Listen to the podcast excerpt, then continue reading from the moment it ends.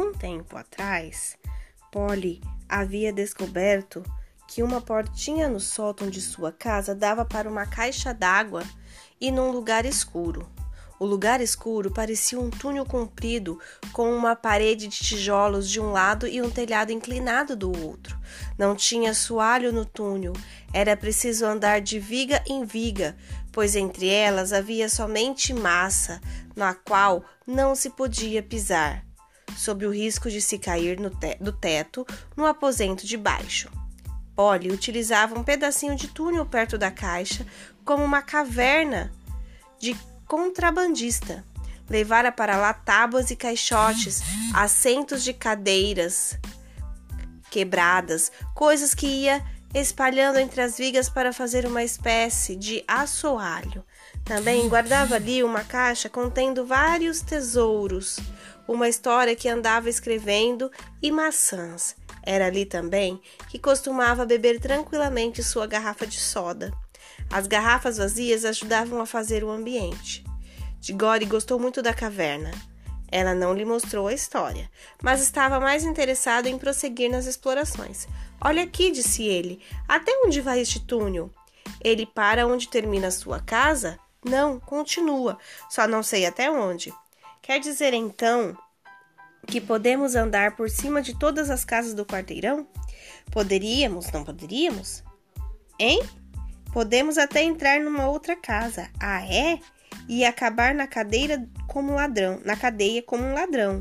Não conte comigo. Não seja tão espertinho. Eu só estava pensando na casa depois da sua. Que tem a casa depois da minha? Está vazia. Papai disse que está vazia desde que mudamos para cá. Vamos dar uma olhada, disse Digore. Está bem, mais entusiasmado do que demonstrava. Normalmente, pôs-se a imaginar por que a casa estava vazia há tanto tempo. Polly perguntava a mesma coisa, mas nenhum deles disse a palavra mal assombrada. E ambos sentiram que agora seria uma fraqueza não ir adiante e descobrir o mistério. Que tal se a gente fosse agora mesmo? indagou de Gore. Está bem, respondeu Polly. Não precisa ir se não quiser. Se você topa, eu também topo. Como a gente vai saber que está em cima da casa da vizinha. Resolveram descer e contar quantos passos havia em toda a extensão da casa, e depois contaram os passos até uma viga, entre uma viga e outra para saber quantas vigas existiam sobre a casa.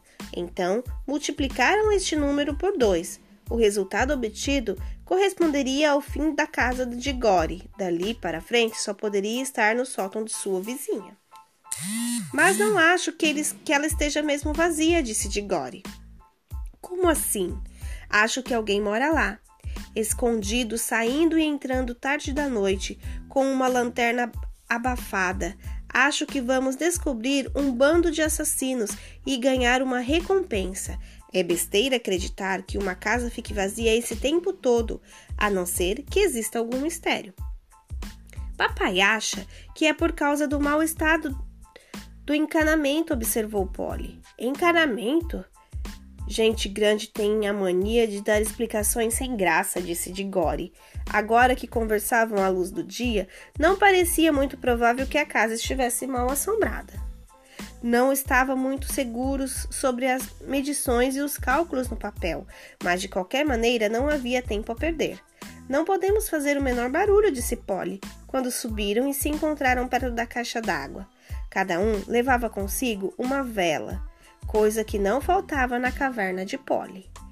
Estava muito escuro e empoeirado. Iam pisando de viga em viga sem dizer palavra, exceto quando cochichavam um para o outro.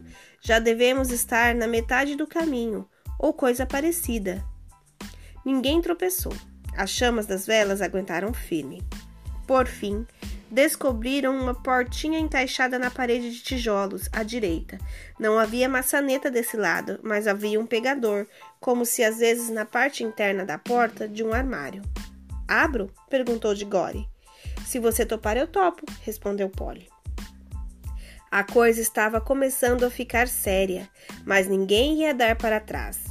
De Gore empurrou o pegador com dificuldade. A porta abriu-se toda e súbita luz do dia doeu-lhes nos olhos. Então, com grande espanto, viram que estavam olhando para um sótão vazio, mas para um, viram que não estavam olhando para um sótão vazio, mas para um quarto mobiliado. Não parecia ter ninguém. O silêncio era tumular. A curiosidade de Polly resolveu a indecisão. Soprando a chama da vela, ela entrou no quarto estranho, quietinha como um camundongo.